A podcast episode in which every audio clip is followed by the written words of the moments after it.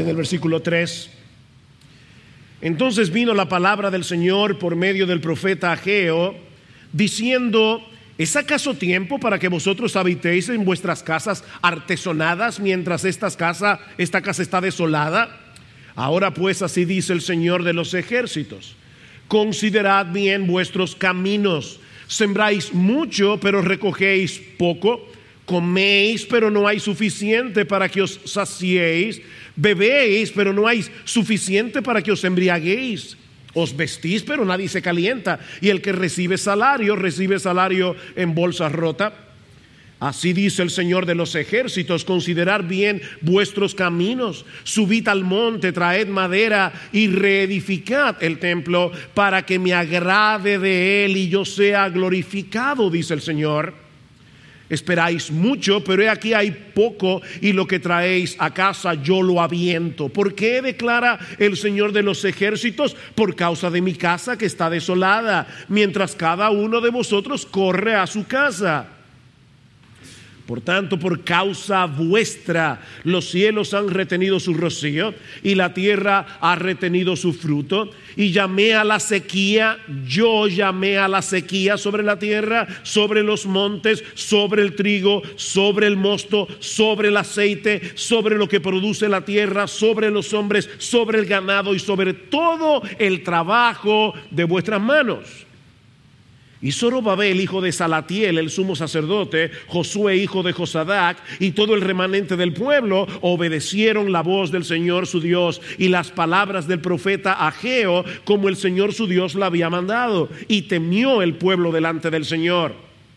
Entonces Ageo, mensajero del Señor, por mandato del Señor, habló al pueblo diciendo, yo estoy con vosotros, declara el Señor. Y despertó el Señor el espíritu de Zorobabel, hijo de Salatiel, gobernador de Judá, y el espíritu del sumo sacerdote Josué, hijo de Josadac, y el espíritu de todo el remanente del pueblo. Y vinieron y comenzaron la obra en la casa del Señor de los ejércitos, su Dios el día 24 del mes sexto en el año segundo del rey Darío. Esta es la palabra de Dios. Alguien dijo en cierta ocasión que la santificación progresiva, la santificación de los cristianos, consiste en reducir la brecha que existe entre nuestra teología y nuestra vida práctica, entre lo que nosotros decimos creer y la forma como vivimos. Mis hermanos, nosotros sabemos muchas cosas.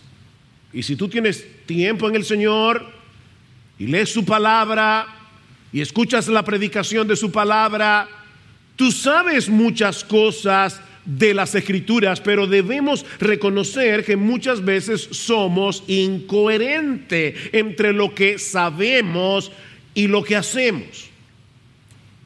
Por ejemplo, los cristianos decimos con frecuencia, es una frase que se escucha mucho en las iglesias evangélicas, de nada sirve tener muchas cosas de este mundo y no tener a Dios. ¿Podemos decir amén a eso? Claro que sí, claro que sí. Preferiríamos no tener absolutamente nada siempre que lo tengamos a Él. Wow, eso suena tan espiritual. Se oye tan bien en la iglesia el domingo. Pero, mis hermanos y hermanas, ¿acaso no es verdad que muchas de nuestras preocupaciones tienen que ver con el hecho de no tener cosas, cosas de esta tierra, no estoy hablando de Dios, no estoy hablando de bendiciones espirituales, cosas que queremos tener y no tenemos. Tenemos a Dios y somos cristianos, pero en el fondo de nuestros corazones pensamos que Él no es suficiente. Vivimos en una cultura marcadamente materialista que nos impacta, nos influencia en lo más profundo de nuestro ser. Y si no nos mantenemos en guardia, fácilmente seremos atrapados por la idolatría. Y la idolatría no es otra cosa que hacer o buscar nuestro deseo de satisfacción, buscar nuestro deseo de plenitud, buscar nuestra seguridad en las cosas creadas en vez de buscarlas en el Creador. E-, e-, es dejar de admirar a aquel que es supremamente adorable, supremamente admirable y comenzar a buscar, a desear más las cosas creadas por Él que a Él. ¿Nunca has cometido ese pecado? Yo sí. Mis hermanos, es por eso que, que el apóstol Juan eh, termina su primera carta dirigida a un grupo de cristianos en Éfeso, diciéndoles que, ¿cuál es la, última frase de primera de Juan? Hijitos, guardados de los ídolos. Hijitos, guardados de los ídolos. Y lo que vamos a ver en la mañana de hoy, al continuar con, nuestra serie expositiva en el libro de Ageo, es el resultado práctico que se produce cuando no le hacemos caso a esa advertencia. Guardados de los ídolos implica algo que nosotros tenemos que hacer. Tenemos que estar alerta, tenemos que estar conscientes para poder guardarnos de la idolatría. Como vimos el domingo pasado, para irnos a la historia de Ageo, debido al decreto del rey Ciro el persa y sobre todo debido a la voluntad soberana de Dios que movió a Ciro, un grupo de israelitas habían regresado del exilio al que habían sido enviados por causa de su pecado y todo eso con el propósito de que reconstruyeran el templo que Nabucodonosor había destruido en el año 586 antes de Cristo. Ellos llegan a Jerusalén, la ciudad está destruida, ellos comienzan la labor de reconstrucción con mucho ánimo, pero por diversas razones que no vienen al caso ahora, ellos detienen el proyecto, comienzan a envolverse en sus propios asuntos, comienzan a envolverse en sus propios negocios hasta que la obra se detuvo por completo por unos 16 años. Ahora, no olviden que ese templo era mucho más que un edificio. Ese era el lugar en el que Dios manifestaba su gloria y su presencia especial en medio de su pueblo durante el antiguo pacto, es decir, antes de la venida del Señor. De manera que, estos hombres y mujeres estaban poniendo sus intereses personales por encima de Dios mismo, porque en el fondo de sus corazones estaban buscando satisfacción en otras cosas. Ese era el problema. Habían perdido el rumbo, habían se habían extraviado, ellos no estaban pensando bien. Es a eso que se refiere el Señor cuando dice, si tu ojo es maligno, todo tu cuerpo estará lleno de luz. La palabra allí es, si tu ojo es visco, esa es la palabra. Si tu ojo está viendo doble, tú, tú no estás viendo bien, tú no estás viendo bien la realidad, tú no estás pensando bien. Y porque no estás pensando bien, toda tu vida está llena de oscuridad, tú estás andando a tientas y en tinieblas. Pero el Dios de toda gracia, el Dios de toda bondad, no se había olvidado de su pueblo. Él no había olvidado la promesa de pacto que él había hecho de que Él sería su Dios y de que ellos serían su pueblo. Y es por eso que ahora en el año 520 antes de Cristo les envía su palabra por medio del profeta Ageo para hacerlos despertar, como veremos en el pasaje que vamos a considerar en la mañana de hoy, que podemos dividir en dos partes. La primera es un llamado de parte de Dios en los versículos 3 al 11. La segunda es la respuesta del pueblo al llamado de Dios en los versículos 12 al 15. Un llamado, una respuesta. Y quiere el Señor, mis hermanos, obrar en nuestros corazones en el día de hoy para que todos los miembros de Iglesia Bíblica del Señor Jesucristo toda persona que se encuentre en este lugar y que profese ser un verdadero cristiano responda a la palabra predicada como estos israelitas respondieron al mensaje de Ageo hace cientos de años atrás. Mis hermanos, nuestro Dios quiere de nosotros hoy, ahora, aquí, lo mismo que quería de ellos en el año 520 antes de Cristo. Veamos entonces, en primer lugar, el llamado de Dios. Y es un llamado a reconsiderar, reconsiderar. en el versículo 5 otra vez. Ahora pues, así dice el Señor de los ejércitos, considerad bien vuestros caminos. Versículo 7, así dice el Señor de los ejércitos, considerad bien vuestros caminos. Que Dios lo diga una vez es suficiente, que lo diga dos veces ya hay que poner atención. Y luego lo va a repetir dos veces más en el capítulo 2. Consideren, consideren. Y esta palabra puede traducirse literalmente, pon tu corazón sobre tus caminos. Pon tu corazón. El corazón es el asiento de nuestra personalidad. Pon toda tus facultades, tu voluntad, tu intelecto, tus emociones, para examinar cuidadosamente cómo estás viviendo, para examinar seriamente cuál es la motivación que hay en tu corazón y que está moviendo tu vida en este momento. Considera, reflexiona, piensa. Y llama la atención que en las dos ocasiones en que Dios hace este llamado, él se identifica como el Señor de los ejércitos. ¿Se dieron cuenta? El Señor de los ejércitos. Este es un nombre que tiene la connotación de suprema autoridad. Mis hermanos, este nombre aparece 16 veces en el libro de Ageo, que solo tiene 38 versículos.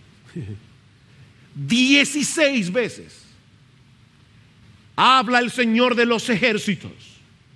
Es el rey de los reyes, es el Señor de los señores el que está hablando aquí, por lo que debemos poner toda nuestra atención a sus palabras. Hay una insistencia en todo este capítulo, no sé si se dieron cuenta, en el hecho de que es Dios mismo el que los está llamando a recapacitar.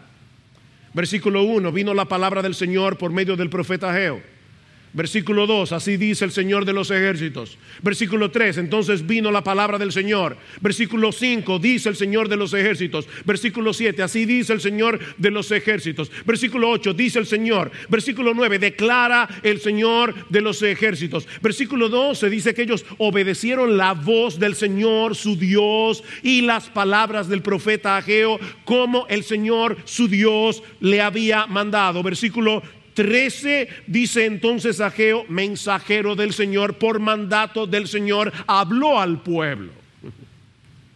¿Lo quieren más claro?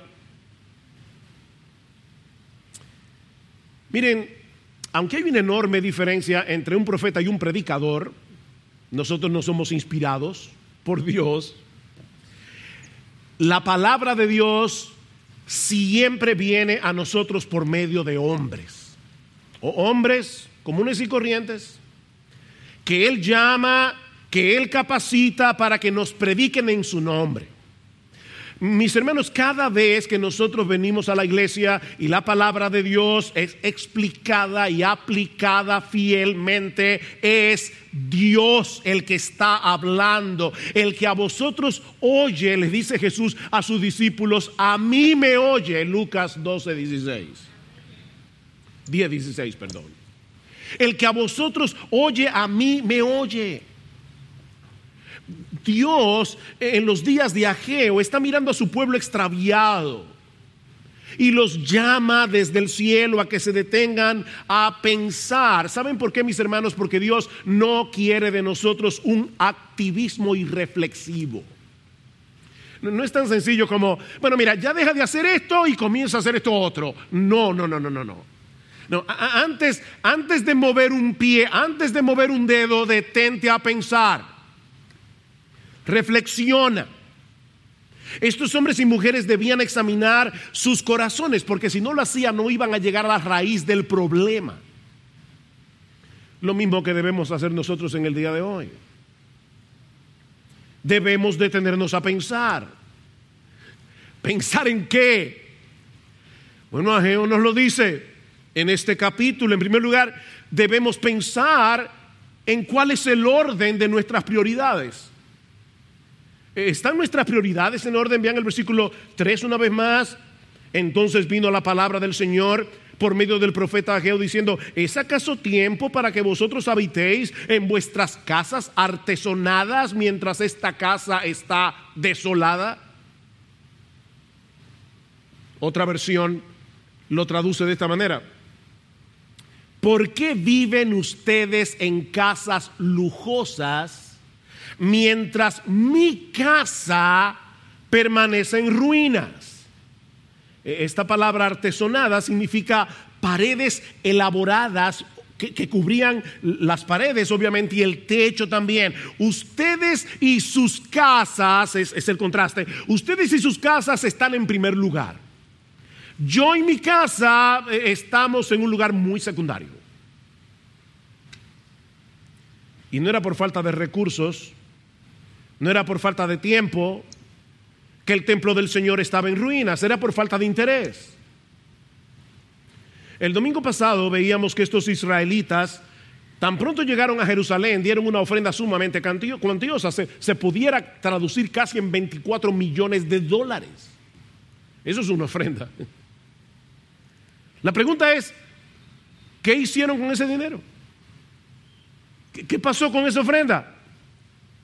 Bueno, Reconozco que esto es una especulación, pero varios comentaristas entienden que lo habían gastado en la construcción de sus propias casas. El dinero que ellos habían ofrendado, tal vez pensaron, bueno, después de todo, nosotros tenemos que reconstruir también Jerusalén, si no tenemos comodidad, no vamos a poder dedicarnos a la labor, y en eso se les fue 16 años. la presencia de Dios y su gloria que se manifestaba en el templo dejó de ser importante porque su comodidad, sus lujos habían pasado al primer lugar. Ustedes dicen que, no es el momento apropiado para, para ocuparse de mi casa, pero la realidad es que ustedes han apartado su, mi gloria de su vista. Ya no desean mi presencia. Ustedes tienen sus prioridades trastornadas porque no están pensando bien. Miren mis hermanos, nunca olviden esto. La verdadera transformación comienza en la cabeza. Aquí. Comienza en la mente comienza en nuestras convicciones. Esa es la diferencia entre la persuasión y la manipulación. Hay muchos predicadores hoy que manipulan a la gente para moverlos a actuar, pero nosotros persuadimos por medio de la enseñanza de la palabra de Dios. De hecho, en un momento vamos a ver que este mensaje de Ageo está enraizado en las palabras que Dios le había revelado al pueblo cientos de años antes en los días de Moisés. Así que lo que Ageo está haciendo aquí es llamar al pueblo o Dios por medio de Ageo para que piensen bíblicamente. El mismo Ageo estaba siendo bíblico. Él, él está basándose en una revelación anterior. Y es lo que estamos haciendo nosotros en el día de hoy. Tú y yo necesitamos ser transformados por, transformados por medio de la renovación de nuestro entendimiento, como dice Pablo en Romanos 12.2. Y para que eso sea posible, tenemos que detenernos a examinar nuestras vidas seriamente a la luz de la palabra de Dios. De hecho, cuando termine este culto, ustedes van a ver que el pianista va a tocar algo no salgas corriendo. quédate un rato ahí, mientras suena la música, y reflexiona. Piensa en lo que estás oyendo. Pero Dios también los llama a reflexionar en la profunda insatisfacción que cosechamos cuando ponemos las cosas creadas por encima del Creador. Vean el versículo 6. Sembráis mucho, pero recogéis poco. Coméis, pero no hay suficiente para que os saciéis. Bebéis, pero no hay suficiente para que os embriaguéis. Os vestís, pero nadie se calienta. Y el que recibe salario, recibe salario en bolsa rota. Así dice el Señor de los ejércitos. Considerad bien vuestros caminos. Otra vez. Vivían en abundancia y profundamente insatisfechos. ¿Qué dice Salomón en Eclesiastés capítulo 5 versículo 10? El que ama el dinero no se saciará de dinero. Niños, ustedes han recibido en Navidad esos juguetitos que dice que la batería no está incluida. Oye, qué, qué decepción. Yo recuerdo eso muchas veces. Abrí el jueguito, quería jugar, no, no, la batería no está incluida. Mira, las cosas de este mundo vienen sin batería. No, no, la batería no está incluida, esas cosas no funcionan sin Dios. El que ama el dinero no se saciará de dinero y el que ama el mucho tener no sacará fruto porque nunca es suficiente. Yo nada más quiero un milloncito de dólares, pero después uno se pone a pensar, bueno, pues si me dio un cáncer y tengo que hacer una quimioterapia, eh, un millón de dólares, no, no, no va a ser suficiente. Le pregunté alguna vez, creo que fue a Howard Hughes, ¿cuánto es suficiente? Y él dijo, un poco más. Siempre un poco más. Dice Proverbio que nosotros tenemos una sanguijuela. Dame más, dame más, dame más. Mi hermano, mate esa sanguijuela. Mátala. Ahora, el, problema no está en el dinero en sí, no me malentiendan, es en el hecho de convertirlo en un ídolo. E, e, es, es, el hecho de tratar de encontrar en las riquezas y en las posesiones e, ese sentido de seguridad, ese sentido de satisfacción que solo podemos encontrar en Dios. Ellos tenían las cosas esenciales de la vida, comida, bebida, vestido, las mismas cosas que menciona Jesús en Mateo capítulo 6. ¿Se dieron cuenta? No os afanéis por vuestra vida.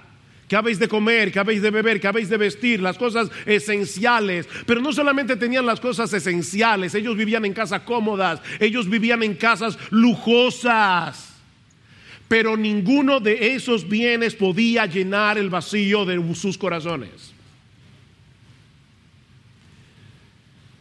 Miren mis hermanos, si relegamos a Dios a un segundo plano, no importa lo mucho que tengas, no importa lo mucho que acumules, siempre serás un miserable.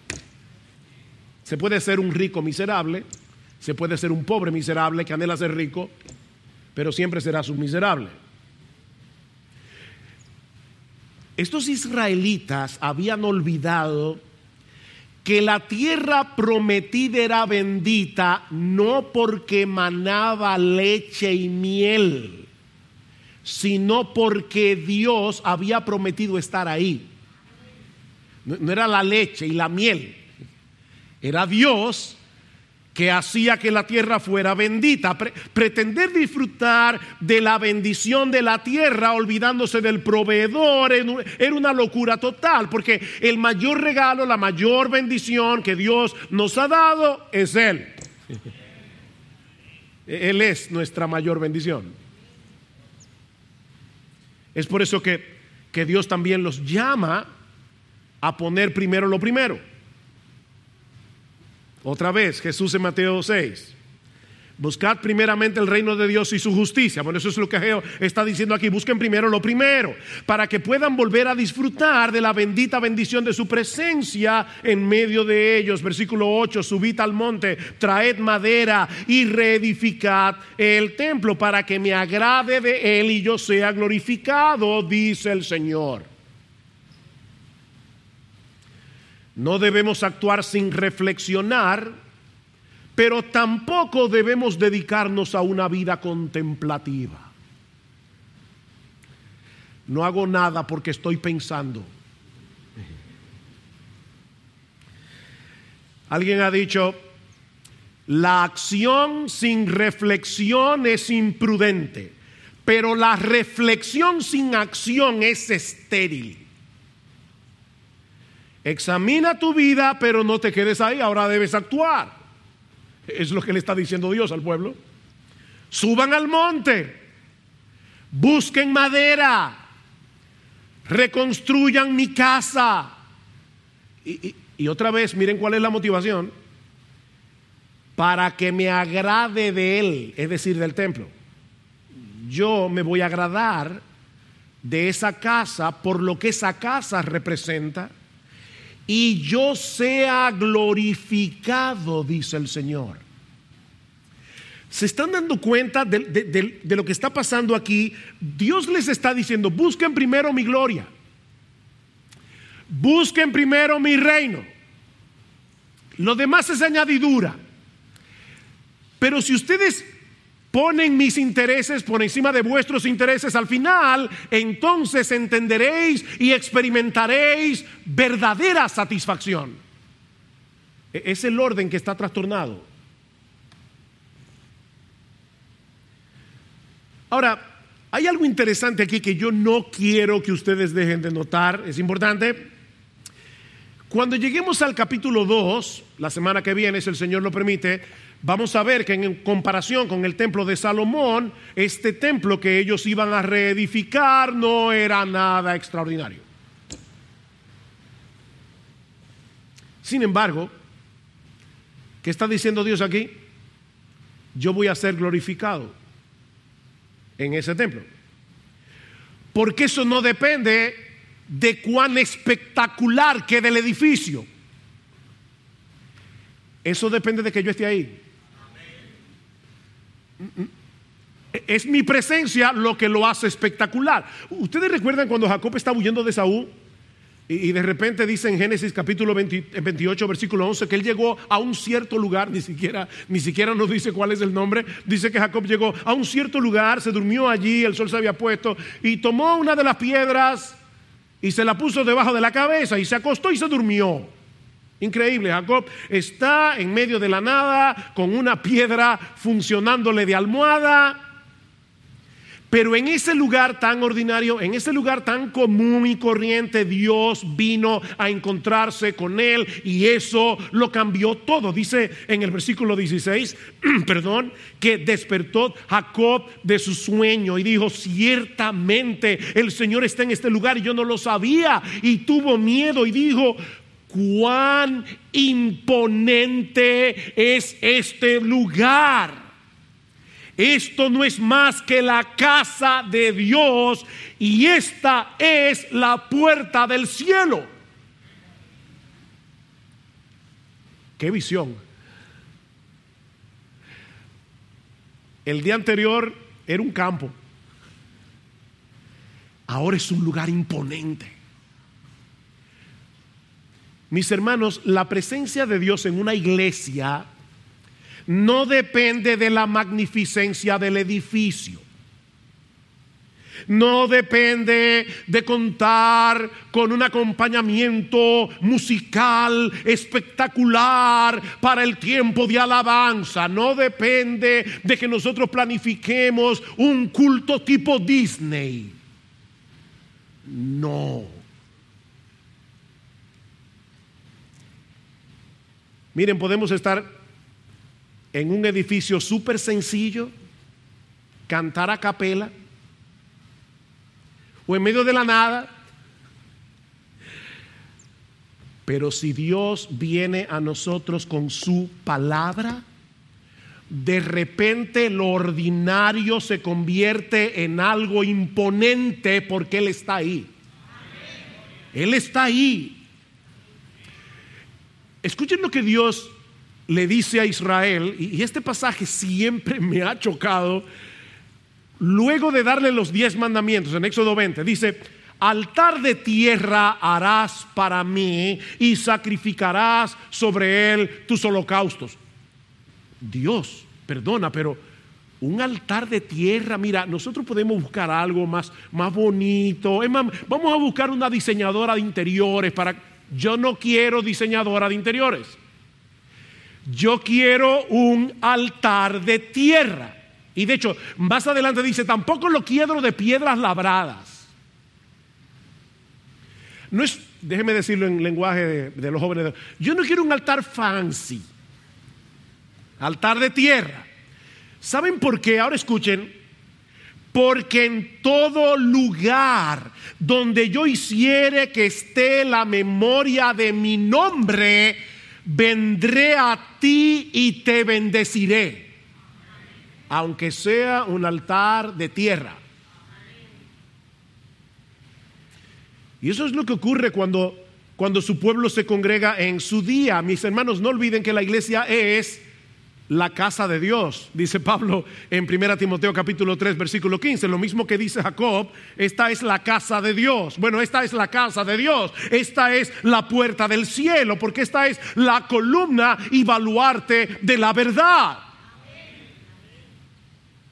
Mis hermanos, este, este edificio de varilla y de cemento, que por cierto, Dios nos ha dado uno bastante cómodo en comparación con el de muchas iglesias.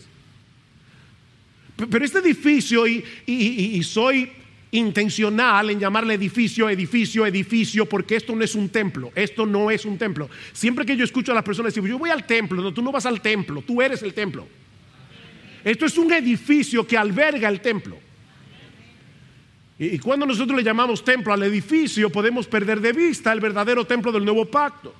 Y yo entiendo por qué la gente dice eso. Pero permítame esa pequeña corrección. Es un asunto de semántica, pero importante. Este edificio de varilla y de cemento se convierte en un lugar imponente cuando su pueblo se congrega para adorarle y escuchar su palabra. Porque este es el lugar que Dios ha escogido para que habite la memoria de su nombre.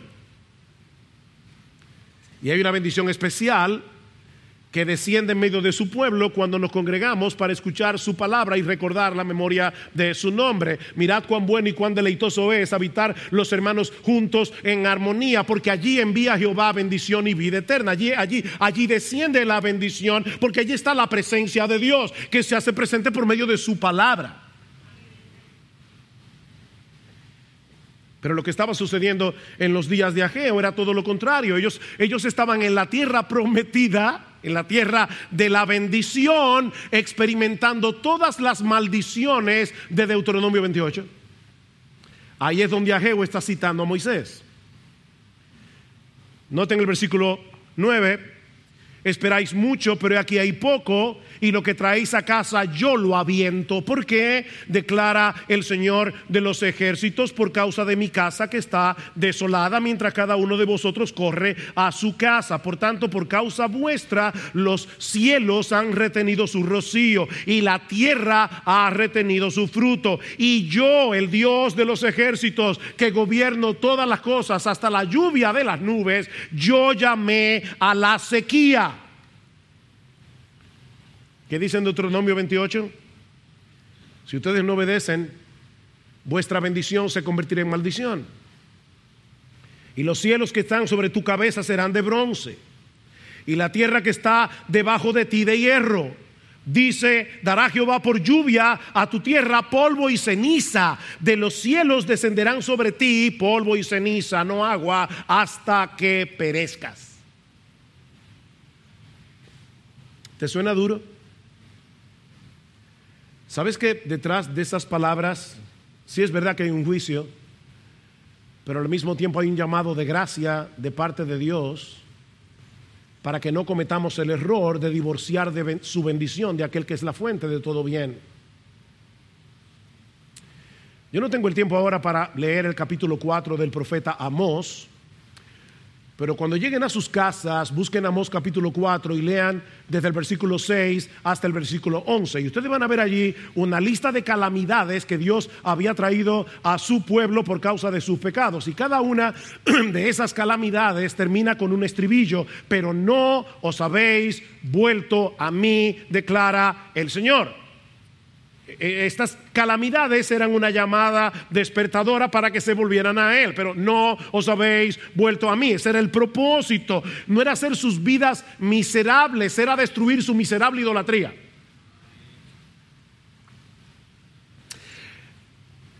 Mis hermanos, nuestro Dios es tan bueno que muchas veces Él nos quita un bien menor para darnos uno mayor, infinitamente mayor. Y ese bien infinitamente mayor, obviamente es Él. Así que Dios te quita un bien menor para que lo busques a Él, para que te vuelvas a Él, para que te arrepientas de tu pecado, para que destruyas tu idolatría, para que destruyas ese altar y vuelvas a poner a Dios en el lugar que le corresponde. Porque Dios es bueno y Él quiere darnos su mayor bendición. Ahora, hermanos, ¿cómo, ¿cómo nosotros podemos aplicar todo esto en términos concretos en el contexto de nuestra vida aquí ahora? Nosotros no estamos en el 520 antes de Cristo, no tenemos que subir a ningún monte. ¿Cómo podemos aplicar esto? Bueno, obviamente lo primero es nuestra propia comunión con Dios. El problema, todo el problema aquí es, ustedes están perdiendo de vista mi presencia, e, es, es mi comunión lo que importa. Y Dios nos ha provisto muchos medios a través de los cuales nosotros podemos tener comunión con Él. Nos ha provisto su palabra, nos ha provisto la oración, nos ha provisto la iglesia, congregarnos en su iglesia, en su día, en medio de su pueblo, nos ha dado la cena del Señor. Mis hermanos, el asunto no es leer la Biblia, orar, venir a la iglesia, participar de la cena en una forma mecánica, sino con el propósito intencional de encontrarnos con Él, de conocerlo a Él, de deleitarnos en Él. Y lo mismo podemos decir de la obediencia. El, punto no es, hacer, no es cumplir en, automático una lista de deberes. No. Es buscar intencionalmente el agrado de Dios en lo que hacemos. Yo quiero agradarte, Señor. esto que voy a hacer es para ti. Colosenses 3, ¿recuerdan? Hacedlo de corazón como para el Señor. Y ahí no estaba hablando ni siquiera de cosas espirituales como leer la Biblia, ir a la iglesia. No, no, aún tus labores cotidianas, hazlas para el Señor, intencionalmente, Señor. Yo quiero agradarte con esto que hago. Y eso te mantiene todo el día, todo el día en comunión con Él. Porque, jóvenes, hasta las tareas del colegio. Es para ti, Señor. Yo quiero ser responsable para ti. Y entonces de repente una cosa totalmente cotidiana se, se convierte en, en una plataforma en la que yo tengo comunión con Dios. Recibiste una bendición, un favor de Dios, conviértela de inmediato en, en, un motivo de alabanza y gratitud, de inmediato. Puede ser algo tan sencillo como en estos días, Señor, provéeme un parqueo. Y voy llegando y ahí está saliendo un carro. ¡Qué gracias, Señor! Necesitaba ese parqueo. Convierte cada cosa en un motivo de gratitud, en un motivo de, de, alabanza. ¿Sabes por qué? Porque eso te librará de la idolatría y te recordará que toda bendición que recibimos de la mano de Dios es completamente inmerecida. Solo Cristo merece la bendición de Dios y nosotros estamos en Él. Así que esas cosas de repente me recuerdan a Jesús y se convierten en un motivo de alabanza a Jesús. ¿Qué dice Pablo en Efesios capítulo 1 versículo 3? Bendito sea el Dios y Padre de nuestro Señor Jesucristo que nos bendijo con toda bendición espiritual en los lugares en Cristo según nos escogió en Él antes de la fundación del mundo porque fuimos predestinados para ser adoptados hijos suyos somos somos aceptados en el amado y como estamos en el amado Dios ahora no nos ve como a Sujel Michelin o como a cualquiera de ustedes Dios nos ve como a Jesús porque nuestras vidas están escondidas en Él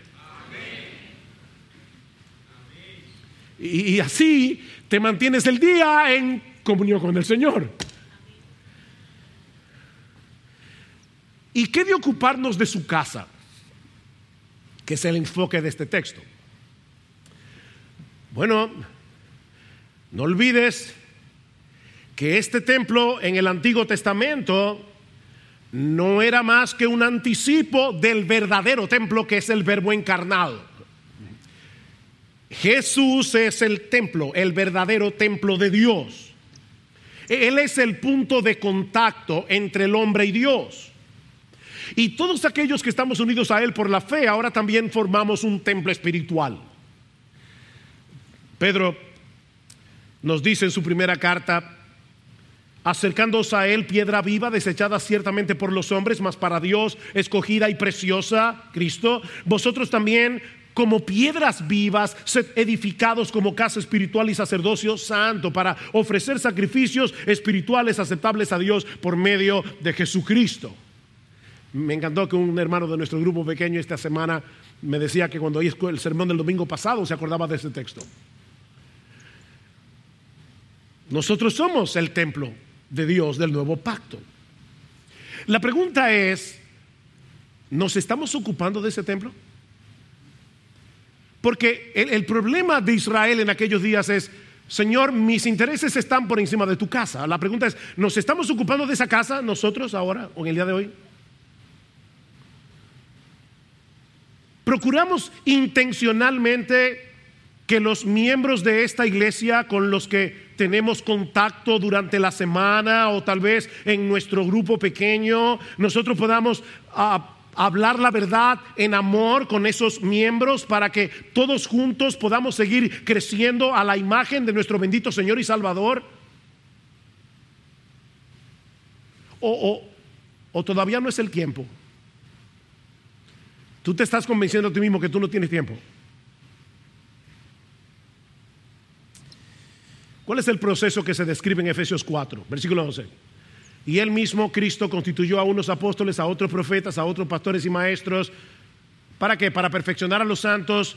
¿Para qué? Para que los santos, los creyentes, hagan la obra del ministerio ¿Para qué? Para que todos juntos sigamos creciendo a la medida del varón perfecto que es nuestro Señor Jesucristo. Para que, hablando la verdad en amor, crezcamos en todo en aquel que es la cabeza. Cuando cada miembro, cada miembro actúa conforme a los dones que el Señor le ha dado.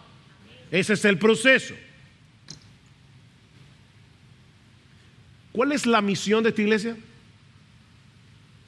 Formar una comunidad de discípulos que hacen discípulos hablando la palabra en dependencia del Espíritu Santo. La, la, misión de esta iglesia es conformar un cuerpo en el que todo el mundo está discipulando y siendo discipulado. ¿Ves? No, no, no, no tienes que hacer algo extraordinario, es simplemente ocuparte en un momento dado de bendecir a otro creyente para que siga conformándose a la imagen de Jesús. Tú también estás luchando con lo mismo, pero se están ayudando mutuamente.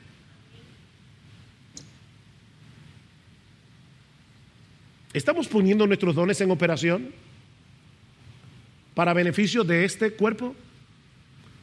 ¿Qué dice Primera de Pedro capítulo 4 versículo 10? Cada uno según el don que ha recibido, ministrelo a los otros como buenos administradores de la multiforme gracia de Dios. Cada uno, no los pastores, no los diáconos, cada uno según el don que ha recibido. Mis hermanos, eso está en palabra de Dios como Ageo 1.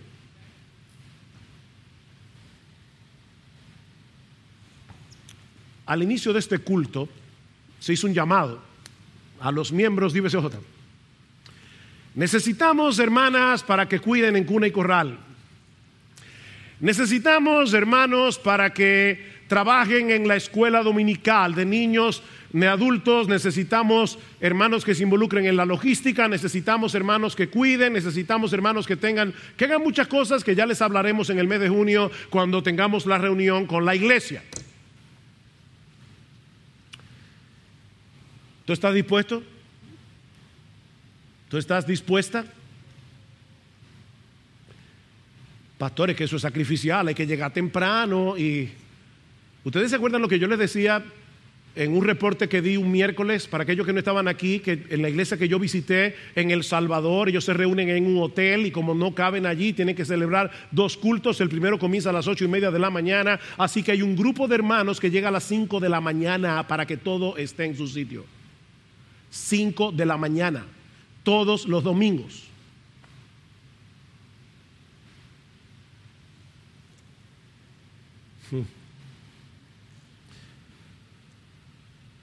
Sí es sacrificial. Pero debemos estar tan interesados en la gloria de Dios que se manifiesta en la iglesia, dice Pablo en Efesios 3:21. Es aquí, aquí, sea la gloria en la iglesia en Cristo Jesús por todas las edades, por los siglos de los siglos, aquí en la iglesia.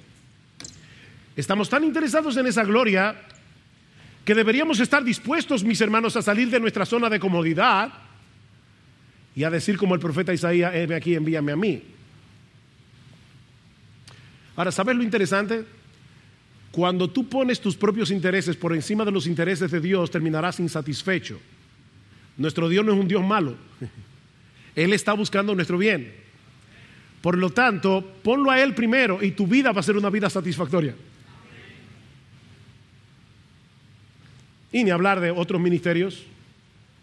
Aquí necesitamos más líderes de grupos pequeños. Aquí necesitamos hermanos que, que, ayuden a sentar a las visitas. Aquí necesitamos más hermanos que ayuden con el parqueo. Aquí necesitamos un montón de gente.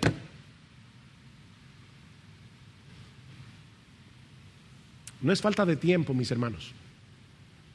No, no, por favor, no, no, te engañes a ti mismo, no, no, sigas cometiendo ese error, porque es contra tuya que lo estás cometiendo. No es falta de tiempo, no es falta de recursos, es un problema de perspectiva, es un problema de interés. En nuestra lista de prioridades nosotros debemos poner primero lo primero.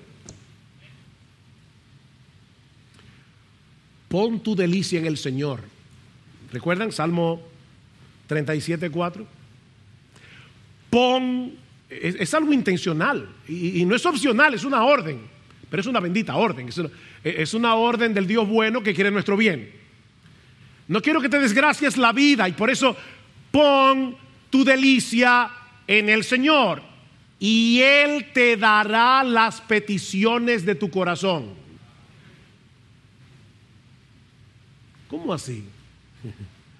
O que cuando Dios es tu delicia, tus prioridades estarán en su lugar y por lo tanto tus oraciones serán adecuadas conforme a su voluntad y por lo tanto Él te concederá las peticiones de tu corazón, porque tu corazón está afinado con el suyo. Pon tu delicia en el Señor, porque, porque en Él está, dice el salmista en otro salmo, el manantial de la vida. Wow, en, en, Él está el manantial de la vida. En tu luz veremos la luz. Mis hermanos, nuestro Dios es supremamente adorable, nuestro Dios es supremamente deleitoso, nuestro Dios es supremamente digno de amor, de servicio, de adoración. Ninguna de las cosas creadas por Él puede producir una mayor satisfacción que aquel que la creó.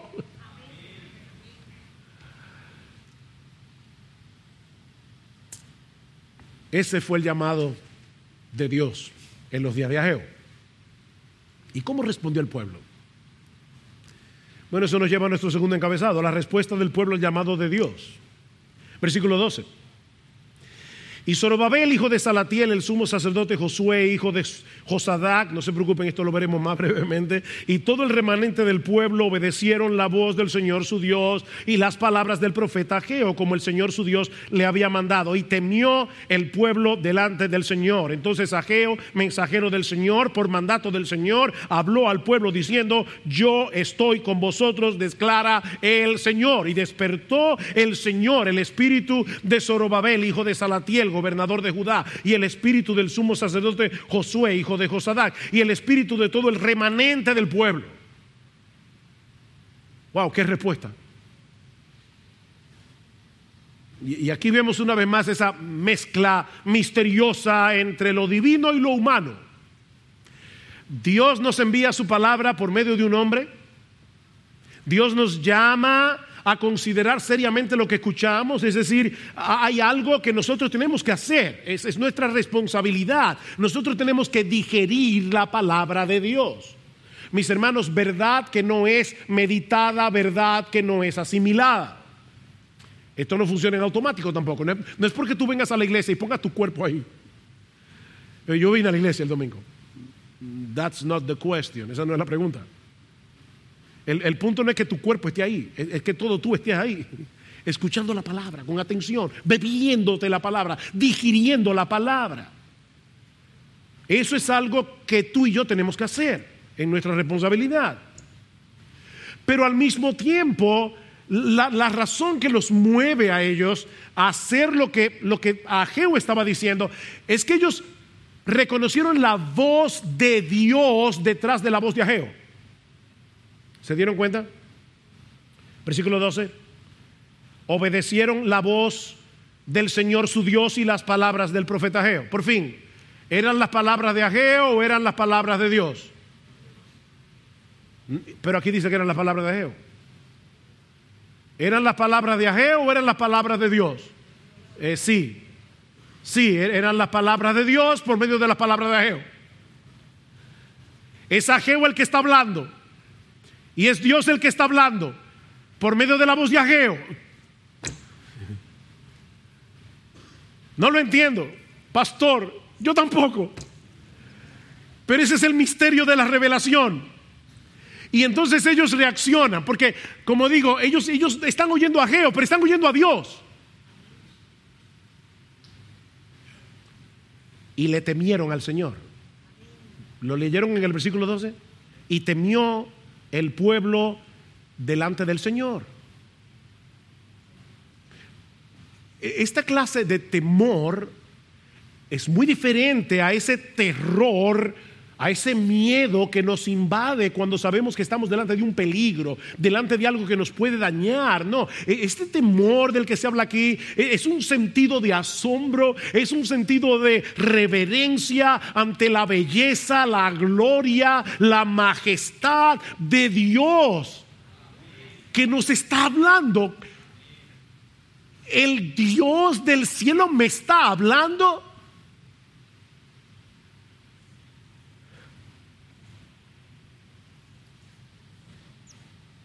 Y eso es lo que nos mueve a querer hacer lo que Él nos ordena. Versículo 13.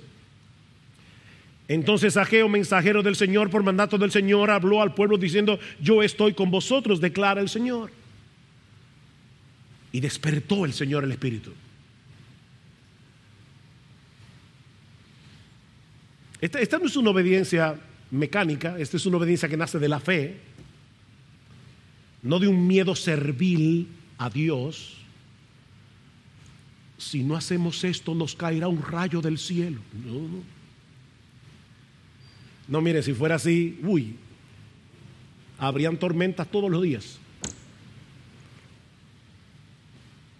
No, es que, es que nosotros sabemos que Él es infinitamente bueno, que Él es infinitamente sabio, que Él nos ama en Cristo con un amor inalterable, profundo, inmutable, y por eso nosotros queremos hacer lo que Él nos manda. Es, por fe que andamos. Pero al mismo tiempo Ageo reconoce que detrás de, la reacción sorprendente que tuvo el pueblo, el Espíritu de Dios los estaba despertando. ¿Ven? Versículo, versículo 14, ah, y despertó el Señor el Espíritu de Solobabel, hijo de Salatiel, gobernador de Judá, el Espíritu del sumo sacerdote, hijo de Josadac, el Espíritu de todo el remanente del pueblo. El Espíritu de Dios, versículo 5 del capítulo 2, que dice, conforme a la promesa que os hice, cuando salisteis de Egipto, mi Espíritu permanece en medio de vosotros, no temáis. ¿Quién los despertó? El Espíritu Santo. El Espíritu despertó el Espíritu de ellos. Por medio de la palabra. Es interesante que en Esdras capítulo 1, versículo 1, dice que Dios despertó el espíritu de Ciro. La misma palabra de Ageo. Dios despertó el espíritu de un rey impío para que decretara el regreso del pueblo. Y luego dice en el versículo 5 que Dios despertó el espíritu del pueblo para que le pusieran mano a la obra. El espíritu de Dios, obrando por medio de la palabra de Dios, despertó al pueblo. Ahora, ¿saben que Ni Ciro ni el pueblo actuaron como robots programados para obedecer. Ellos tomaron una decisión. Porque previamente Dios había obrado en su corazón. Otra vez, pastor, no lo entiendo, yo tampoco. Porque yo sé que cuando yo tomo una decisión, yo tomo una decisión. Qué profundo, ¿verdad? Yo decido hacer lo que decido y hago lo que hago, yo lo hago.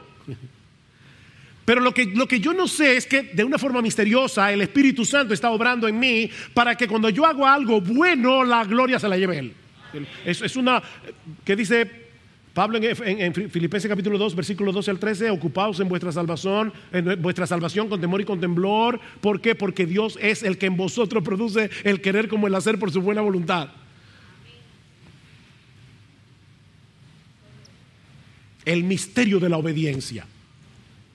Dios obra en nosotros por medio de su espíritu, por medio de su palabra, para que seamos movidos a actuar y sin embargo sigue siendo nuestra decisión.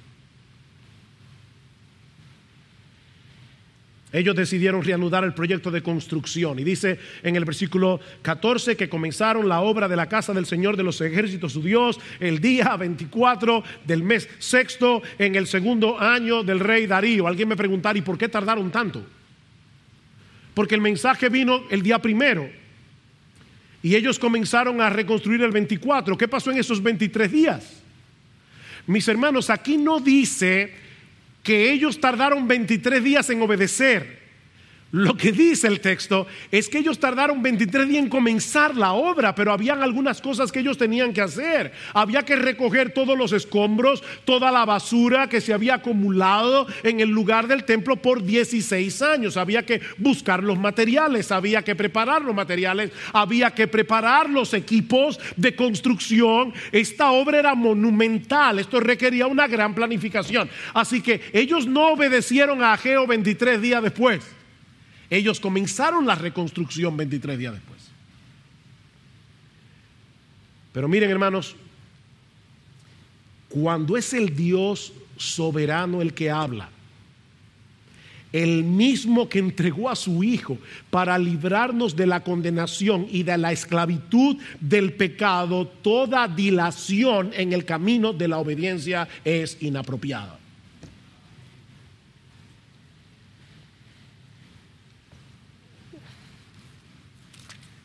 Déjenme leerles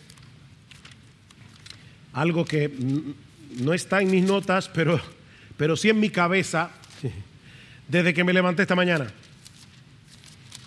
Hebreos 3. El Señor está llamando a su pueblo en Hebreos y dice, me llama la atención, dice en el versículo 7, por lo cual, como dice el Espíritu Santo, si oís hoy su voz, está citando el Salmo 95, no endurezcáis vuestros corazones. Lo que me llama la atención es que el autor de Hebreos está citando un salmo que se escribió casi mil años antes.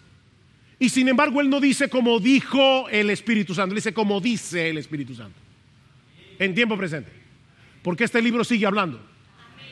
No importa si es Ageo, no importa si es Hebreos, este libro habla porque este libro está vivo. Por eso decía John Stott que la Biblia es Dios predicando.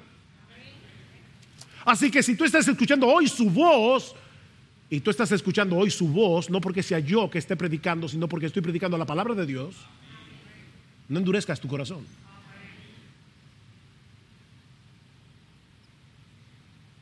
¿Qué decían ellos al principio? Este no es el momento más apropiado. Pero Dios habló por medio de Ageo y de inmediato pusieron manos a la obra. Mis hermanos, cuánto más nosotros que entendemos mejor que ellos el significado de ese templo.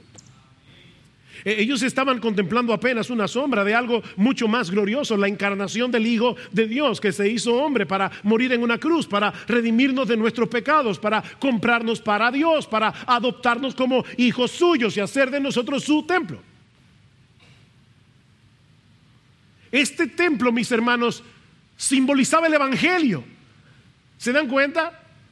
Este templo simbolizaba el Evangelio cuyos beneficios ahora nosotros disfrutamos de pura gracia. Y ese amor incomprensible, incomparable de Dios es el combustible que debe movernos a la obediencia. El amor de Cristo nos constriñe pensando esto, que si uno murió por todos, luego todos murieron y por todos murió para que los que viven ya no vivan para sí, sino para aquel que murió y resucitó por ellos. El amor de Cristo, ese es el combustible. Oh, mis hermanos, no estamos solos en el camino de la obediencia, así como Dios les asegura a los israelitas en los días de Ageo, yo estoy con vosotros. Lo vieron en el versículo 13, yo estoy con vosotros. Así nuestro Emanuel, Dios con nosotros, ha prometido, yo estoy con ustedes todos los días hasta el fin del mundo. Nuestro Emanuel. Él habita en nosotros por su espíritu. Y está obrando en nosotros para que podamos movernos deleitosamente en el camino de su voluntad. Así que mi hermano, reflexiona, mi hermano, examínate y en dependencia del Espíritu Santo, ahora, aquí, en este momento, no mañana, no pasado, ahora, toma la determinación de poner primero lo primero. Oh, que el Señor nos ayude en esta hora. De tal manera que podamos decir como el salmista, ¿a quién tengo yo en los cielos sino a ti? Y fuera de ti nada deseo, nada deseo. En la tierra mi carne y mi corazón desfallecen, mas la roca de mi corazón y mi porción es Dios para siempre. Tenemos más que suficiente.